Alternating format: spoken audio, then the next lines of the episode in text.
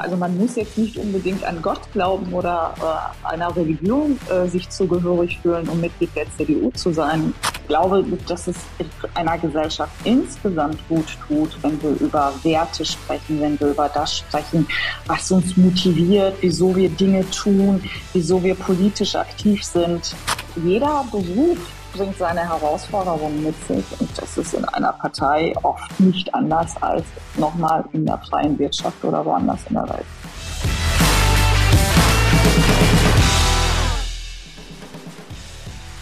Liebe Hörerinnen und Hörer, ja, ein kurzes Extra-Intro nochmal zum äh, heutigen Podcast.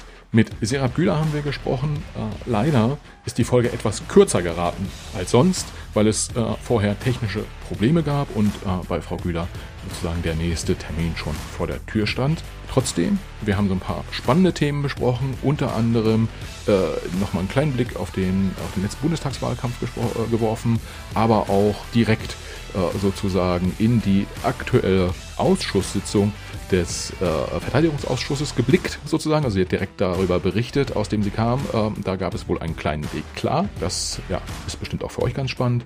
Hört mal rein. Äh, insgesamt ein spannender Podcast und ich wünsche euch ganz viel Spaß beim Hören. Hallo, liebe Hörerinnen und Hörer. Herzlich willkommen wieder mal zum Macht was Podcast. Heute habe ich Serap Güler zu Gast, virtuell zugeschaltet äh, für uns hier in den, in den Podcast aus Berlin und Ihr fragt euch wahrscheinlich, woher aus Berlin? Natürlich, wie so viele Gäste, aus dem Bundestag in Berlin. Frau Güler, herzlich willkommen. Schön, dass Sie äh, hier uns Rede und Antwort stehen. Und ähm, ja, wie ist gerade in Berlin? Wie läuft's im Bundestag? Hallo, Herr Siegler. Danke, dass ich dabei sein darf. Ähm, ja, also wettertechnisch ist es bewölkt und ähm, gerade haben wir einen kleinen Ampeleklar noch im Verteidigungsausschuss miterleben dürfen. Ansonsten ist Berlin, wie es ist. Ähm, sehr interessant, sehr spannend, aber als Kölnerin finde ich die Heimat natürlich schöner. Ah, okay. Äh, es ist ja so, äh, Hörerinnen und Hörer äh, nehmen sich bei Podcasts ja manchmal ein bisschen Zeit. Das heißt, äh, wir nehmen jetzt so Mitte Mai den, den Podcast auf. Das heißt, ähm, es kann auch mal sein, dass äh, Leute das erst im Juni oder Juli oder vielleicht im Sommer oder nächstes Jahr hören. Äh, deshalb äh, kurze Einordnung ähm, Ampelkoalition, Olaf Scholz ist Bundeskanzler, Christian Lindner äh, Finanzminister und Annalena Baerbock Außenministerin. Und äh, die haben sich gerade bei Ihnen im Verteidigungsausschuss gestritten, äh, habe ich, hab ich gehört. Genau, die äh, Vorsitzende des Ausschusses, äh, Frau Strack-Zimmermann, hatte den Bundeskanzler eingeladen. Das wird der eine oder andere Hörer vielleicht auch mitbekommen haben. Hat ja auch nicht unbedingt zum, zu, zu, zu Jubel bei, den, äh, bei der SPD geführt, weil sie das alleine als Ausschussvorsitzende gemacht hat und nicht in Absprache mit den ähm, Fraktionen im Ausschuss. Und äh, da gab es schon so ein bisschen Gemurmel im Vorfeld. Und der Kanzler war halt heute eine Stunde da und die FDP-Fraktion ist dann gegen Ende geschlossen aufgestanden und hat aus Protest den Saal verlassen mit der Ansage, dass sie sich, ich zitiere, ich zitiere lediglich verarscht vorkommen würden, weil der Kanzler die Fragen der Fraktion nicht beantwortet hat. Und das hat nicht die Opposition gemacht, sondern der Koalitionspartner. Insofern kann man hier schon, glaube ich, von einem kleinen Eklat sprechen. Das, das klingt nach äh, ja, immerhin. Stimmung. Sti Stimmung, ja. Genau, da war richtig Stimmung. Ähm, da konnten Sie jetzt von außen, äh, ich sag mal so von den politischen Inhalten mal abgesehen, die Sie wahrscheinlich äh, äh, auch stark bewegen, gerade vor dem Hintergrund des, des äh, schlimmen Ukraine-Krieges, aber davon abgesehen konnten Sie wahrscheinlich von außen draufschauen und äh, das war wahrscheinlich so ein bisschen als entspanntes Theater auch äh, beobachten. Also als Opposition würde ich jetzt einfach Popcorn-Kino dazu sagen. Und damit, glaube ich, ist alles gesagt. Jetzt, jetzt ist ja so, ähm, wir haben Sie selbst gar nicht vorgestellt, ähm, das, das machen wir gleich noch, aber dem, dem mal vorgegriffen. Sie ähm, haben ja quasi so ein bisschen auch im letzten Jahr äh, vor der Bundestagswahl, ähm, ich sag mal, Sie waren, äh, wenn man das so sagen kann, Lager Armin, Armin Laschet, äh, glaube ich. Ähm, und sie selbst haben ja auch so ein bisschen für, für Stimmung gesorgt, als sie äh, zum Beispiel über, ja, oder sich relativ klar positioniert haben, zum Beispiel zu der Kandidatur von dem Hans-Georg Maaßen äh, in, in Thüringen. Ähm, das ist ja jetzt auch äh, bei Ihnen in der Partei nicht so mega gut angekommen an der einen oder anderen Stelle. Äh, und da haben sich wahrscheinlich die SPD-Kollegen damals zurückgelehnt und gesagt, mal gucken, was da jetzt in der, in der CDU passiert. Ja, das kommt immer mal wieder vor. Bestimmt. Ja. Mögen Sie, oder ja, machen wir es andersrum, sagen Sie doch nochmal äh, zwei, drei Worte zu sich selber. Ähm, Sie, Sie haben ja schon auch eine durchaus erfolgreiche politische Karriere hinter sich, sind jetzt im Bundestag, aber kommen ja eigentlich aus der Landespolitik, oder? Genau, 15 Jahre Landespolitik. Und ähm, dann habe ich mich letztes Jahr entschieden, für den Bundestag zu kandidieren. Sarah Bühler ist mein Name. Ich bin 41 Jahre alt und ähm, war fünf Jahre Abgeordnete im Nordrhein-Westfälischen Landtag von 2012 bis 2017 und von 2017 bis zur Bundestagswahl Staatssekretärin für Integration in Nordrhein-Westfalen. Bin seit 2009 Mitglied der CDU und seit, seit, seit 2012 Mitglied des Bundesvorstandes der CDU und seit 2014 stellvertretende Kreisvorsitzende in Köln. Von Hause aus bin ich Kommunikationswissenschaftlerin und Germanistin und habe davor vor dem Studium noch eine Ausbildung zur Hotelfachfrau gemacht. Äh, bin, wie ja mehrmals jetzt schon gesagt, Kölnerin, komme aber gebürtig aus dem Ruhrgebiet. Und meine Eltern sind Anfang der 60er Jahre aus der Türkei nach Deutschland eingewandert. Ja, spannender Lebenslauf, das kann man auf jeden Fall, glaube ich, schon mal schon mal sagen. Ähm, was ich tatsächlich im ersten Schritt irgendwie, als ich geguckt habe, mit wem möchte ich sprechen und äh, was sind so spannende spannende Persönlichkeiten, ähm, da hatte ich sie dann auch schon relativ lange auf dem auf dem Zettel und dann äh, hat es jetzt auch äh, Gott sei Dank geklappt. Eine äh, Thematik, die äh, ich spannend fand in dem Zusammenhang war, äh, es wird ja aktuell viel über sozusagen die Berufspolitiker gesprochen interpretiere ich richtig, wenn ich so auf ihren Lebenslauf gucke, dass sie zwar schon den größten Teil ihrer beruflichen Karriere ähm, äh, quasi Politik als Job machen, aber so ein Stück weit auch versucht haben, äh, ich sag mal so, in der Lebensrealität auch mal unterwegs gewesen zu sein, beispielsweise im Hotel äh, damals bei der Ausbildung? Ja, ich habe, äh, wie gesagt, meine Ausbildung im Hotel gemacht, habe danach im Anschluss auch jetzt nicht in der Hotellerie, aber in der Gastronomie viel gearbeitet ähm, war zwischen Studium und Ausbildung noch ein halbes Jahr äh, Geschäftsführerin einer, eines Gastrounternehmens, ähm, wo ich dann mit Anfang, also als ich das Studium dann angefangen habe, auch nebenbei noch lange gearbeitet habe, also neben des Studiums und ähm, habe in der Unternehmenskommunikation gearbeitet, ähm, während des Studiums auch und äh, bin ja nach dem Studium dann in den öffentlichen Dienst eingestiegen, habe fünf Jahre für die Landesregierung gearbeitet. Also wenn ich sage, ich bringe 15-jährige landespolitische Erfahrung mit, dann war das nicht nur aktiv als Politikerin, sondern eben auch als Mitarbeiterin ähm, in einem Ministerium. Und ähm, bin eigentlich seit 2012, also seit zehn Jahren jetzt, knapp zehn Jahre, ähm, bin ich als aktive Politikerin unterwegs und habe davor andere Dinge gemacht. Ja, das heißt nicht die klassische äh, Berufspolitikerkarriere. Ich studiere, ich äh, mache Praktika bei einem Abgeordneten, äh, stelle mich dann selbst zur Wahl, äh, rutsche ins Abgeordnetenbüro und hoffe dann irgendwie da auch nochmal ein paar zusätzliche Funktionen abzugreifen. Bisschen flapsig also gesagt. Also Kreissaal, Hörsaal, Plenarsaal ist bei mir tatsächlich nicht so vorgekommen, ja. Okay. Es war noch ein bisschen Abstand dazwischen. Ja. Und dann ist es ja auch so, äh, dass sie sich, äh, ich sag mal so, äh, wir leben in einer diversen Gesellschaft und normalerweise sollte da ja auch, sollten die ganzen Schnittmengen auch irgendwie ganz, ganz normal sein. Aber ich könnte mir vorstellen, dass als sie sich die CDU ausgesucht haben als Partei, dass es da durchaus auch wahrscheinlich in ihrem persönlichen Umfeld, aber auch in der CDU äh, vielleicht auch die eine oder andere Diskussion gegeben hat, äh, weil christlich sozusagen und eine Muslima ist im, in, in der Partei oder vielleicht gab es diese Diskussion auch gar nicht. Irgendwie, ähm, sagen Sie doch da mal zwei, drei Worte zu. Die, die, die Diskussion wurde vor allem außerhalb viel stärker geführt als innerhalb, was nicht bedeutet, dass man mir als in, also von als als CDU-Mitglied oder Parteikollege nicht diese Frage gestellt hat. Die hat schon, aber vor allem hat das die Gemüter draußen viel stärker bewegt als in, innerhalb der Partei jetzt. Ähm, ich habe immer gesagt, bei Michelle Friedmann hat man die Frage meines Wissens so gut wie gar nicht gestellt oder zumindest nicht so intensiv, wie ich sie vielleicht bekommen habe. Und ähm, aber es ist völlig in Ordnung. Somit habe ich auch die Gelegenheit, das zu erklären, dass ich, äh, also man man muss jetzt nicht unbedingt an Gott glauben oder äh, einer Religion äh, sich zugehörig fühlen, um Mitglied der CDU zu sein. Wir haben auch Atheisten in unseren Runden. Ich habe aber ähm, wegen meines Glaubens beziehungsweise wegen einem Bezug zum Glauben auch die CDU gewählt, weil ich ähm, ja, weil weil in viel, also bis ich 2009 Mitglied wurde, mein Glauben auch oft mein innerer Kompass war. Also ich habe jetzt nicht mein ganzes Leben nach meinem Glauben gerichtet, das meine ich damit nicht, aber so dieser Glaube an Gott und äh, der Glaube an, an Gerechtigkeit, was ich viel mit meiner Religion verbinde, hat äh, ja oft Kompass in meinem Leben gespielt und es deshalb für mich auch wichtig war, da in eine Partei einzutreten, wo das ebenso eine Rolle spielt und der Glauben nicht ähm, ja nicht kleingeredet wird oder äh, äh, überhaupt keine Rolle spielt.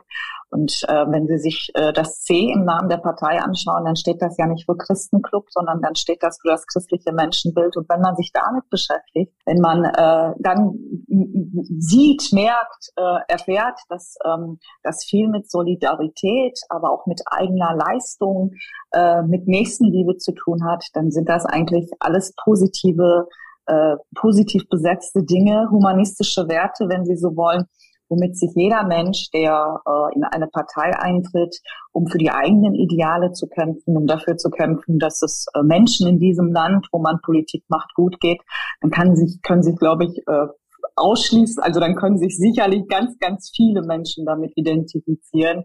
Ähm, es wird ein Gros der Gesellschaft sein und vielleicht ganz wenige nicht. Ja, und glauben Sie, dass äh, wenn wir das, so eine Diskussion, wie wir sie jetzt beide führen, wobei es ja nicht eine wirkliche Diskussion ist, sondern eher, ja, eine, eine, eine Fragerunde sozusagen. Aber glauben Sie, dass das auch ein Stück weit hilft, ähm, einfach für eine tolerante, in, in einer toleranten Gesellschaft zu leben, also dass man einfach sich so über Themen austauschen kann, darüber sprechen kann, Werte diskutiert und äh, ja Menschen auch dann zusammenbringt. Also ist das ein Grund, warum Sie auch durchaus offen und entspannt darüber sprechen?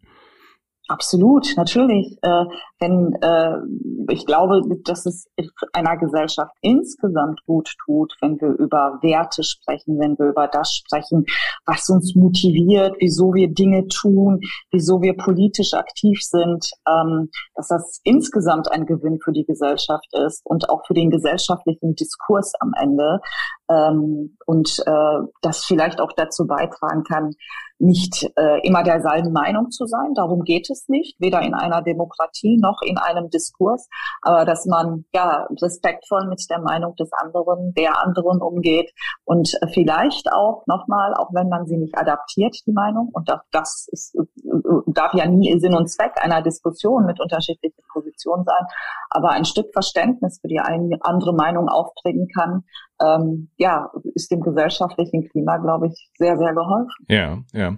Und ähm, jetzt haben Sie, wenn man, wenn man auf Ihre Website schaut, sozusagen ähm, sich so ein paar Schwerpunkte rausgesucht, in denen Sie auch äh, Politik machen wollen. Das ist irgendwie Wirtschaft, Bildung und innere innere Sicherheit.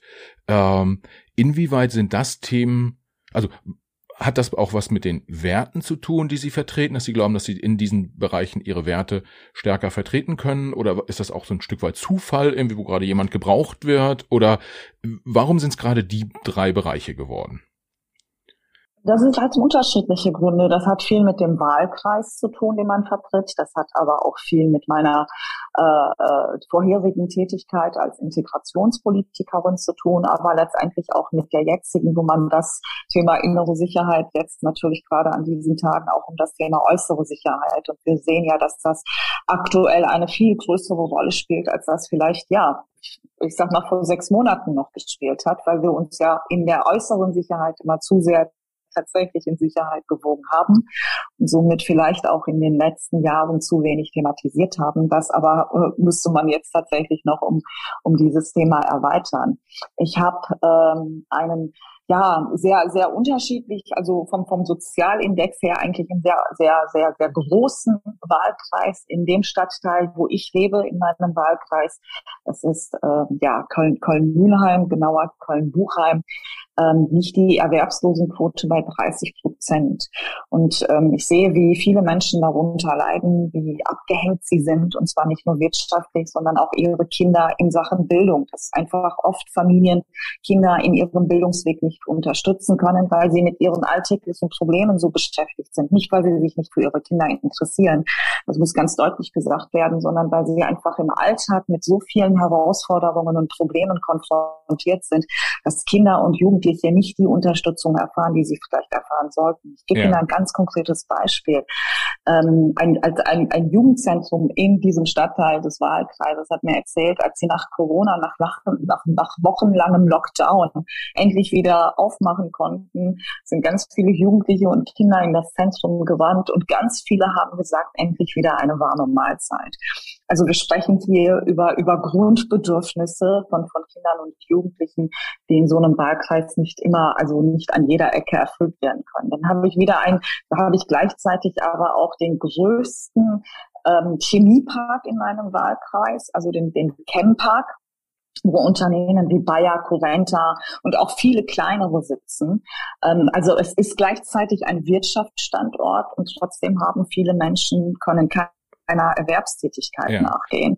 Also insofern ist das wirklich diese Gemengelage, die ich versuche auch da mit den verschiedenen Schwerpunktsetzungen abzudecken. Und äh, warum sind Sie dann, warum haben Sie dann gesagt, ich lasse mich jetzt für den Bundestag aufstellen und haben nicht gesagt, Mensch, ich keine Ahnung, ich werde mal Stadtteilbürgermeisterin oder ähm, ich bleibe in der Landespolitik. Ich glaube, der Henrik Wüst, äh, der braucht ja auch irgendwie kompetente Unterstützung, da jetzt äh, zumindest Stand heute ist er, ist er noch Ministerpräsident bis Sonntag, äh, vielleicht danach auch, aber äh, wir hoffen das zumindest, also ich hoffe das zumindest, um das jetzt mal nur in diesem Gespräch auch nicht zu machen. Ich, ich, ich bin da ja neutral, was das angeht, aber zurück zur Frage, warum dann in den Bundestag? War das einfach der nächste logische Karriereschritt sozusagen oder äh, war das, hatte das andere Gründe? Hat der, hat der Armin Laschet irgendwie letztes Jahr im Sommer gesagt, wenn ich Bundeskanzler werde, dann musst du mitkommen und dann da machen wir was ganz Großes zusammen. Nee, ehrlicherweise waren das äh, viele andere Akteure. Äh, ja, äh, ne, man denkt immer an Armin Laschet, was einfach nicht richtig ist. Äh, viele andere Akteure auch direkt vor Ort aus Köln, ähm, die mir das nahegelegt haben, die äh, ja äh, äh da mit mir drüber gesprochen haben. Ich solle doch bitte für den für den Bundestag kandidieren. Und ähm, ein, ein Einsatz vielleicht zu Kommunalpolitiker, das ist tatsächlich die Ebene, die ähm, ja äh, am, am nächsten am Bürger ist. Das ist so und äh, sicherlich auch in vielerlei Hinsicht am aktivsten, weil sie vor Ort einfach sehr, sehr vieles sehr viel schneller mitbekommen als jetzt Landtags- oder Bundestagsabgeordnete. Es ist einfach so und leider die am wenigsten honoriert wird. Also nicht nur was äh, die Wertschätzung betrifft, sondern am Ende tatsächlich auch das Finanzielle. Das äh, müssen wir, das müssen wir vielleicht einfach mal ganz deutlich sagen. Ähm, ich habe lange Landespolitik gemacht, aber es gibt halt auch viele Dinge, die auf bundespolitischer Ebene entschieden werden. Das sind viele Fragen äh, rund um ähm, ja die die wirtschaftlich unseres Landes, aber das sind vor allem auch Fragen, was die Sicherheitspolitik betrifft. Und das ist ja auch eines äh, der Themen, die Sie gerade äh, genannt haben. Wenn wir jetzt äh, uns das Thema Polizei anschauen, ist das ganz klar ein landespolitisches Thema, das ist richtig. Aber andere sicherheitsrelevante Themen, auch innenpolitisch, aber auch jetzt gerade ganz besonders außenpolitisch, werden vor allem eben auf Bundesebene gemacht. Und äh, ich hatte auch, und das vielleicht auch nochmal so als einem, äh, an einem konkreten Beispiel, mit Bezug auf mein altes Themenfeld Integration und Migration deutlich zu machen, was mich wahnsinnig gestört hat in all den Jahren als Landespolitikerin, war das Thema Kettenduldungen. Und das ist nichts, was Sie auf landespolitischer Ebene ändern können. Sie können vielleicht ja. Können Sie das kurz erläutern? Ähm das sind Menschen, die in jahrelang, teilweise jahrzehntelange äh, Duldung in Deutschland leben, ohne einen richtigen Aufenthaltsstatus zu bekommen. Und das hat viele Konsequenzen, arbeitsrechtliche Konsequenzen beispielsweise, viele Konsequenzen für ihre Kinder, ihre Nachfahren, die nicht eben mal ganz einfach an einer Klassenfahrt teilnehmen können, weil sie eben keinen Status in Deutschland haben. Ja. Und das ist nichts, was sie auf landespolitischer Ebene ändern können. Nochmal, da gibt es ein paar Möglichkeiten, äh, aber das ist bei weitem nicht so, dass man, dass man das äh, eigenständig machen kann. Und das war auch einer der Gründe, wo ich sagte, das möchte ich, da möchte ich gerne mitwirken an der, an der Bundesebene, das, das zu verändern. Ja. Und das ist halt auch in dem, also das ist in in, in Berlin hier im Bundestag fällt das auch unter Innenpolitik und jetzt nicht wie ja. bei uns in NRW unter Integrationspolitik. Ja, ja. Äh, tatsächlich, äh, ich weiß gar nicht, ob das, ob mich das überraschen soll oder nicht, aber da liegen sie mit dem Dietmar Bartsch sogar äh, auf, auf einer Linie, der auch ähm, tatsächlich was ähnliches gesagt hat zum Thema äh, ich liege damit auch bei mit Armin Laschet auf einer Linie, ich liege damit mit Heinrich Wüst auf einer Linie, ich liege damit mit der FDP auf einer Linie. Also ich glaube nicht, dass man jetzt unbedingt die Linke hier als Beispiel führen muss. Nein, äh, mit, mit, mit, dem, äh, mit dem haben wir äh, tatsächlich gerade vor kurzem gesprochen und äh, da ging es auch um ähm, Landespolitik äh, und, und Politik vor Ort versus Bundestag und hat ähnliche Argumente auch äh, gebracht, warum die Bundespolitik so wichtig ist. Ähm, aber äh, bei den Themen, die Sie, die Sie gerade so genannt haben, was mich da so ein bisschen überrascht hat, ist aber auch, dass sie dann trotzdem sehr aktiv sind sie jetzt im Verteidigungsausschuss. Wäre es nicht ein, weiß ich nicht, äh, äh, sinnvoller sozusagen gewesen, den anderen Ausschuss zu wählen, sich in einen anderen Ausschuss wählen zu lassen, wo sie gerade diese Themen innere Sicherheit, äh, Migration, Bildung, was auch immer viel stärker vorantreiben können, weil jetzt sind sie ja auf einem Themenfeld unterwegs, was eher nach außen gerichtet ist, im wahrsten Sinne des Wortes. Also ich bin ordentliches Mitglied im Verteidigungsausschuss und ich bin stellvertretendes Mitglied im Innenausschuss. Ja. Das mache ich also auch, also bin da auch sehr gut über die über die Themen informiert. Ähm, der, der, der Grund, wieso ich nicht bei beiden gleichzeitig sein kann, ist, weil beide gleichzeitig tagen. Ja. Und äh, der Innenausschuss gehört zur Wahrheit dazu. Bei uns in der Fraktion eben auch der Ausschuss ist, der, äh, wo es einen ja großen Sonnen drauf gibt, sage ich jetzt mal, und sie als neues Mitglied im Bundestag äh, nicht denken müssen, dass äh, ja, dass sofort alles, was sie wollen, direkt in Erfüllung geht. Also insofern ähm, war Verteidigung aber auch wichtig, weil es halt auch die drei Themenfelder Verteidigung, ja. ähm, aber auch äh, äh, Sicherheitspolitik insgesamt sowie auch Entwicklungspolitik idealerweise, ob uns das immer gelingt, ist eine andere Frage, idealerweise ähm, gut miteinander verbinden kann und verbinden sollte. Ja. Deshalb halt auch der Grund war, wieso ich mich auch für den Verteidigungsausschuss entschieden habe als ordentliches Mitglied. Und hinzu kommt, ähm, ich vertrete ja äh, als einzige CDU-Bundestagsabgeordnete im Moment noch für ganz Köln und Leverkusen auch eine Stadt, wo es viele Bundeswehrstandorte gibt. Und das war halt auch einer der Gründe. Okay. Und im Innenausschuss, da hätten Sie dann irgendwie Philipp Amthor irgendwie beiseite schubsen müssen, sozusagen im innerparteilichen Der ein sehr netter und kompetenter Kollege ist. Ja, und das meine ich, äh, das sage ich mit einem Lachen, aber fernab von jeglicher Ironie. Ja, äh, total angekommen und er ist ja auch nicht der Einzige, äh, aber ähm, das, das tatsächlich bringt mich das zur zum innerparteilichen Wettbewerb. Ich weiß nicht, äh, die Katja Suding, äh, die äh, ist ja jetzt nicht mehr im, im Bundestag, war aber in der letzten Legislaturperiode ähm, da am Start, hat gerade ein Buch geschrieben. Ich weiß nicht, ob Sie sie kennen oder das Buch kennen, aber äh, die hat über ihren Ausstieg in der äh, aus der Politik äh, gesprochen und und eines der Themen, wenn ich das richtig verstanden habe, war, was schon auch belastend war, war zum Teil auch dieser innerparteiliche, sehr, sehr harte Wettbewerb. Ähm, wie, wie empfinden Sie das? Also jetzt als aktive Politikerin werden Sie wahrscheinlich nicht sagen, Mensch, irgendwie ist alles ganz schlimm. Äh, ähm, äh, das, das kann ich verstehen, aber wenn wir so ein bisschen mal ein bisschen drauf gucken, wie fühlt sich das an? Sie müssten immer erst den innerparteilichen Wettbewerber sozusagen beiseite schubsen im übertragenen Sinne, bevor sie überhaupt in die Möglichkeit kommen, äh, gegen andere Parteien anzutreten. Ist das, ist das hart? Also das äh, ist nicht nur ein, was heißt nicht nur, das ist nicht immer ein beiseite schubsen, das ist viel öfter ein, den inner, also die, die innerparteiliche äh, äh, die Innerparteilichkeit oder so, die innerparteilichen Kollegen, so sage ich es mal, oder anders die Parteikollegen. Jetzt habe ich erstmal von, von, von bestimmten Standpunkten zu überzeugen, ähm, bis man dann tatsächlich äh, außen hin auch mit anderen zusammen was bewirken kann. Das ist aber, ich meine, ich habe ja äh, meine Erfahrung auch in der freien Wirtschaft sammeln können und das ist da nicht unbedingt viel anders. Also auch ein Unternehmen muss erstmal, glaube ich, wenn da jemand eine Idee hat, muss er seine anderen Kollegen, seinen Chef vielleicht erstmal davon überzeugen, und äh, äh, um, um die Idee verwirklichen zu können. Und das ist in einer Partei nicht anders. Ja, der Unterschied ist, dass das bei uns vielleicht ähm, äh, viel schneller läuft im Sinne von, sie äh, lassen sich alle vier Jahre nochmal aufstellen. Sie kandidieren alle vier, respektive fünf Jahre, wenn sie es für den Landtag tun. Ähm, das, das, ne, da sind die, der, die Perioden vielleicht in der Wirtschaft mal länger, mal nicht. Ne? Auch, auch da gibt's ja Unterschiede. Aber jeder Beruf bringt seine Herausforderungen mit sich und das ist in einer Partei oft nicht anders als nochmal in der freien Wirtschaft ja. oder woanders und in der Welt. Was glauben Sie, war der, ich sag mal, so innerparteiliche Wettbewerb jetzt auch in der Bundestagsfraktion um sowas wie Ausschussplätze etc. härter als vielleicht in der letzten Legislaturperiode, weil der, da konnte man ja noch in der Regierung sozusagen Posten vergeben, in den Ministerien etc. Aber auch so ein, so ein Jens Spahn sagt jetzt wahrscheinlich irgendwie so einfach nur Abgeordneter sein ist auch doof, äh, wo ich jetzt irgendwie Minister war, ich will auch noch mal irgendwo Ausschussvorsitzender werden. Hat man das gemerkt, als sie da im letzten Herbst sozusagen die Positionen äh, äh gewürfelt haben oder haben es so erwartet und es war genau wie überall sonst?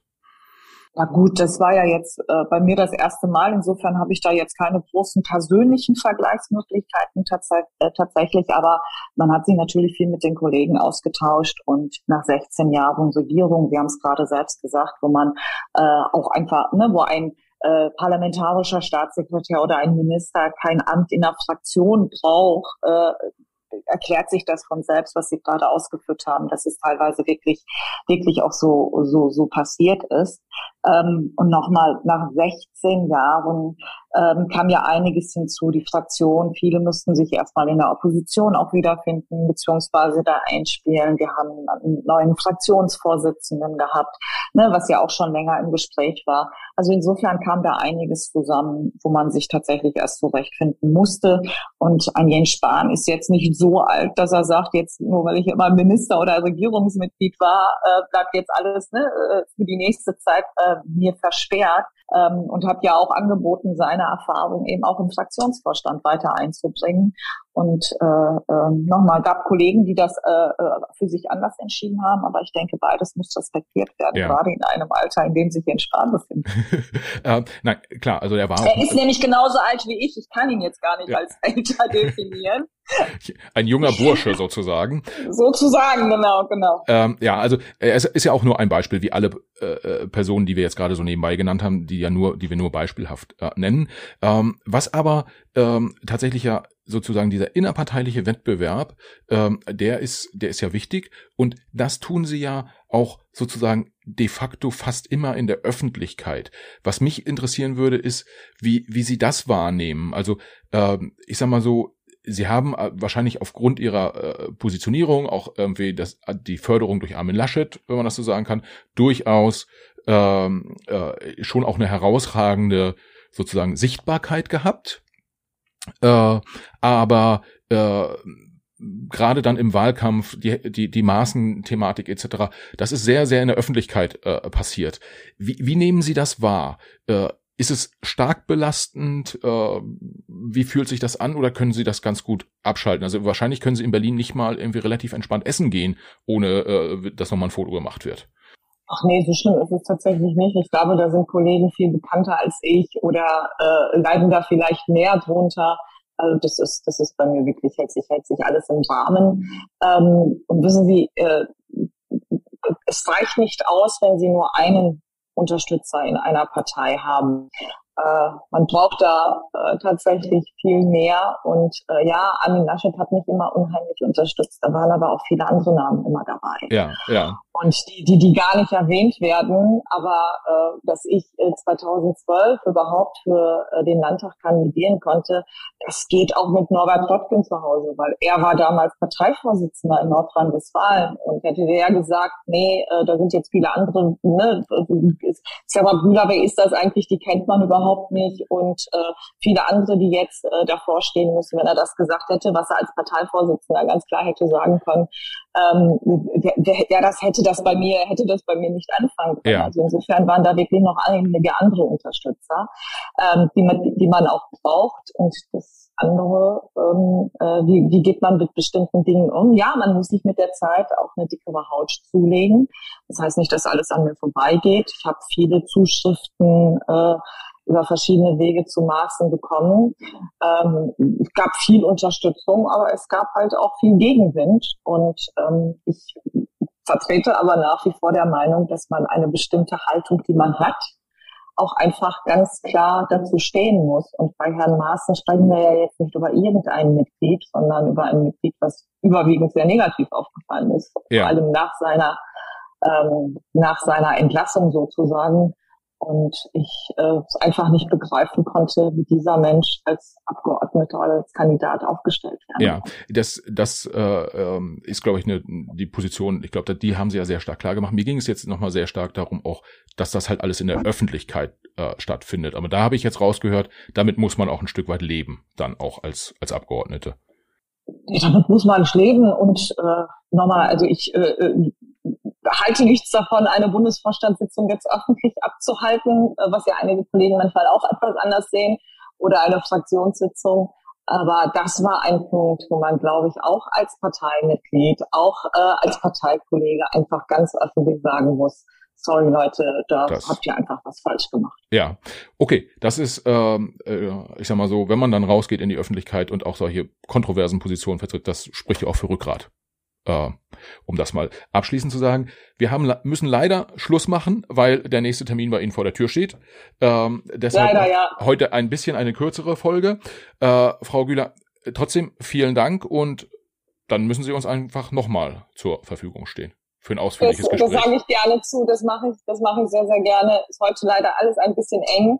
Ähm, aber gerne ein anderes Mal. Dann Alles klar. Ab hier weiter. Okay, dann viele Grüße nach Berlin und vielen Dank. Danke. Ciao. Alles klar. Tschüss. Tschüss.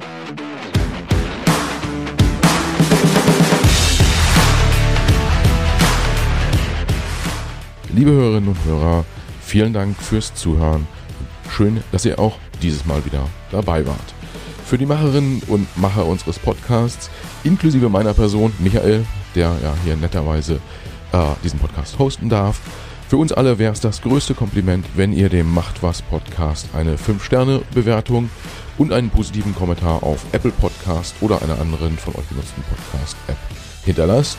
Wir freuen uns auch, wenn ihr dem Macht was Podcast auf Instagram, Facebook, LinkedIn oder Twitter folgt.